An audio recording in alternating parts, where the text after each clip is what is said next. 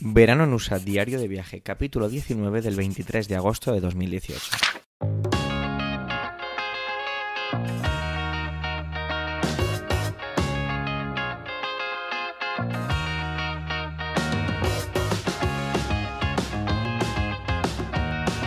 Hola y bienvenido a Verano en USA, un podcast de Milcar FM, un diario de vacaciones en el que yo, Javier, te cuento mi verano en los Estados Unidos.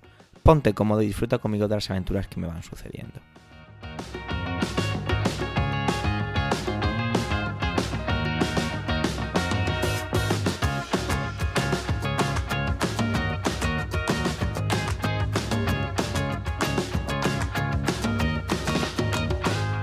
Me desperté sudando e inundado en la humedad de la que no termino de acostumbrarme. Eso, más un dolor de cabeza agudo, hizo que la mañana fuera un auténtico desastre. Tras la ducha hice lo que no tenía que haber hecho, y era sacar la lista de todo aquello que habíamos preparado hacer y que aún no habíamos hecho. Deslizaba el dedo por la nota en el iPhone y mi enfado crecía. Apenas habíamos marcado nada. Eso unido a que el viaje empezaba a su recta final. Monamou se fue con su madre a resolver el problema de aquel certificado de nacimiento y yo me puse frente al diario. Ha pasado mucho tiempo desde que me pusiera aquí delante del diario para seguir escribiendo, para seguir aportando, para seguir encontrándome. Muchas veces esta página la borré, la volví a escribir, otras muchas ni siquiera escribía, sino que me limitaba a organizar mi cabeza solo lo que quería contar. Buscaba el lado positivo y te aseguro que me costó mucho encontrarlo. Me convencí a mí mismo, o quizá encontré, con que este viaje no era de lugares y no era de hacer cosas, era de otra cosa. No lo sé. Quizás no fuera de fuera, quizás no fuera el diario sobre lo que hay fuera, sino lo que hay dentro, de dentro de mí y de cómo me muevo en este lugar. Toma ya pensamiento profundo, pero bueno, es lo que siento tras días y días de reflexión sobre ello. En este viaje he desmitificado esta sociedad muchísimo. No me gusta esta sociedad, aunque tiene cosas que ojalá pudiera tener en casa. Hace unos meses, si me hubieras preguntado si me quedaría a vivir en Estados Unidos un tiempo, te hubiera dicho que sí. Ahora no lo tengo tan claro. Y te voy a contar por qué. Tú vas a un supermercado aquí y existe contacto visual. Enseguida el excuse me, el sorry, acompañado de una media sonrisa y quitarse en medio se produce. Y tú, como formas parte de ese ecosistema, te dejas envolver por ello y haces lo mismo. Todo es más amable en contextos de esta manera. Recuerdo, por ejemplo, en el metro de Chicago o en los buses de San Francisco. Es un poco lo mismo.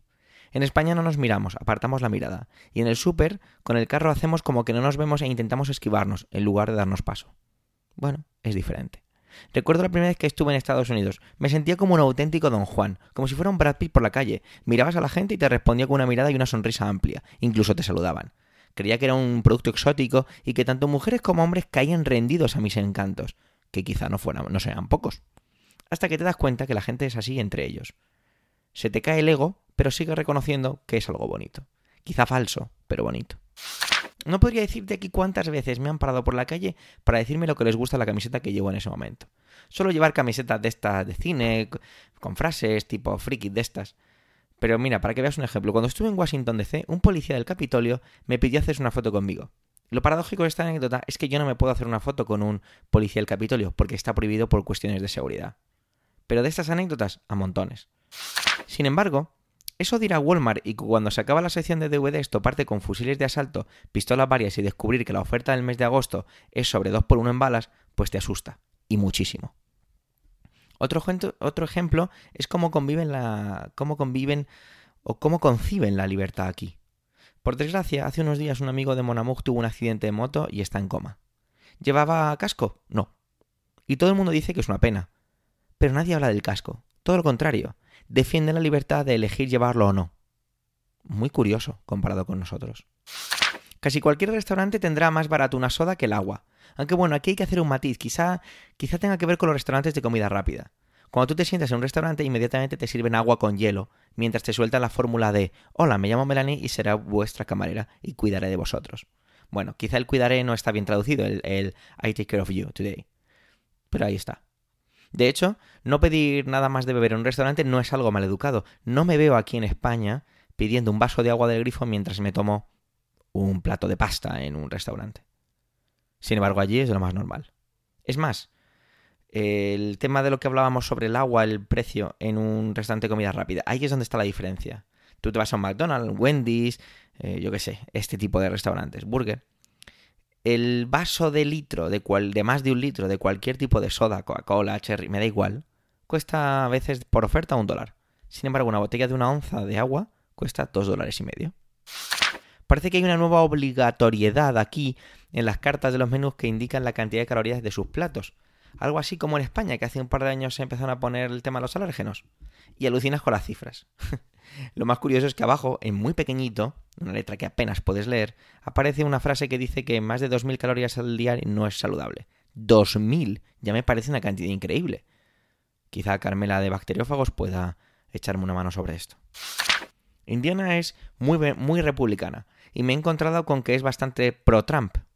En la televisión, pese a que hay elecciones del Congreso en noviembre, ya a mediados de agosto podíamos encontrar anuncios sobre los candidatos y sinceramente parecen sacados del Mundo Today o de las campañas de la película esta Starship Troopers. No sé si la has visto, te la recomiendo. Eh, por ejemplo, uno de ellos. El candidato en plano medio se ve a la izquierda imágenes de hombres encapuchados intentando subir un muro. Todo ello con fondo de una nave industrial vacía. Otro, el candidato basa su anuncio en un vídeo con su familia y Donald Trump en el que este último habla sobre él. Todo muy raro, todo muy turbio. Luego está el rollo friendly, más falso que todo. Supongo que es un poco lo que te contaba antes. Cuando vas a un comercio se produce un diálogo sin sentido tal que así. Hola, ¿qué tal estás? Bien. ¿Y tú qué tal estás? Bien. Y ya empieza la parte comercial. Me encanta cuando algunas veces en algunas tiendas me preguntaban cuando iba a ir a pagar si había encontrado todo a mi gusto. Me daban ganas de decir, pues no, mira, la verdad es que la moqueta de este lugar me parece súper hortera. Por favor cambiarla porque mañana pienso volver a comprar y espero que esté cambiada. Es una fórmula cultural, pero me hizo especialmente gracia con el problema que tuvo Monamuz con el tema de en el edificio federal, con el tema del certificado de nacimiento. La mujer seguía insistiendo en ser friendly, pese a que no avanzábamos en el proceso de aquel certificado. Le pregunté a Monamuz que si yo hubiera sido algo más duro con las respuestas y me dijo que eso habría hecho que la mujer se violentara muchísimo y se quedara muy incómoda.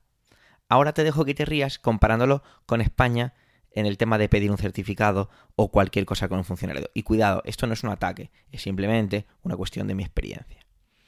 Aún así, todo me parece demasiado artificial y falso. Vuelvo a los restaurantes. Cuando no has terminado de comer y te traen la cuenta y te sueltan eso de no rush, que viene a ser un no hay prisa, pero es mentira. Claro que la tienen.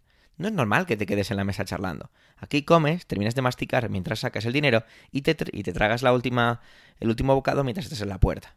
Bueno, me estoy pasando, pero yo creo que me entiendes. Por cierto, si vienes en verano a Indiana, trae chaqueta y zapatillas. Ni se te ocurre ir a un restaurante en sandalias. Es posible que pierdas un par de dedos por congelación. Lo mejor es cuando te conviertes en un producto exótico. Tienes que entender que el cuartel general está en Kokomo, el lugar donde se fabricó el primer coche en línea de los Estados Unidos. Esto es un pueblecito. Aunque su extensión sea grande, no deja de ser un pueblecito. Estábamos desarrollando, no. Estábamos desayunando unas tortillas con bacon y salchichas en uno de mis restaurantes favoritos de esta zona. Cuando una camarera no pudo resistirse me preguntó que qué lengua hablaba, le dije que era español. Hice una pausa, sonreí y esperé. Su rostro parecía no entenderlo. La ayudé diciéndole que era español de España, ya que vivo allí. La mujer me confesó que quería que hablaba alemán y que no sabía dónde estaba España. Le enseñé dónde estaba con un mapa eh, a través de la aplicación Mapas del iPhone y tampoco pudo reprimir la pregunta de ¿y qué haces aquí? Entre Monamur y yo le contamos un pequeño resumen de nuestra apasionada relación y quedó encantada. Para congraciarme más, con ella le dije que era un hombre de restaurantes favoritos de la ciudad. Y cuando fuimos a pagar, en este sitio se paga en la caja, todos los trabajadores salieron a saludarnos y a preguntar por España, Madrid cosas varias. Nunca sabes cuándo alguien te va a arrancar una sonrisa. Habrás oído hablar que aquí en Estados Unidos las propinas son parte del salario de la hostelería, lo que yo no sabía es que a Monamur se le va un poco la mano con todo esto. Para ella lo mínimo es el 20%, eso redondeando hacia, el alza. Le pregunté si la gente era así. Me dijo que sí, que prácticamente todos sus amigos y familiares.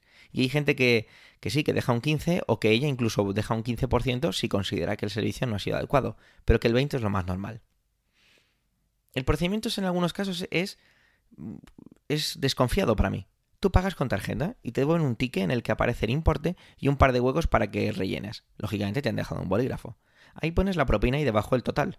Lo que ocurre es que dejan la operación abierta en el datáfono y la cierran con la propina. En lugares más modernos puedes dejar la propina directamente con el datáfono. Te deja elegir entre porcentaje, cifra manual y ese tipo de cosas. Llama la atención la cantidad de sitios que solo admiten metálico, cash, como se dice aquí.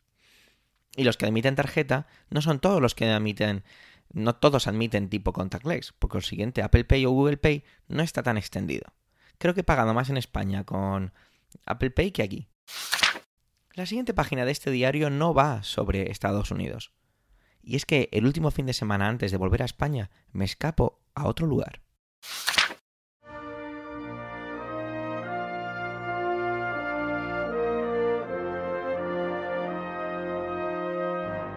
Acabo ya la página del diario de hoy, no sin antes agradecer que estés ahí, acompañando mi camino. Te recuerdo que en emilcar.fm barra verano en USA está todo lo que necesitas saber del viaje. Puedes dejar comentarios y preguntarme lo que quieras. También puedes seguir el podcast en Instagram como Verano en USA Pod y escuchar el score en Spotify como Verano en USA-medio playlist. Espero que estés pasando un verano de escándalo. Hasta la próxima página de este diario, aquí en Verano en USA.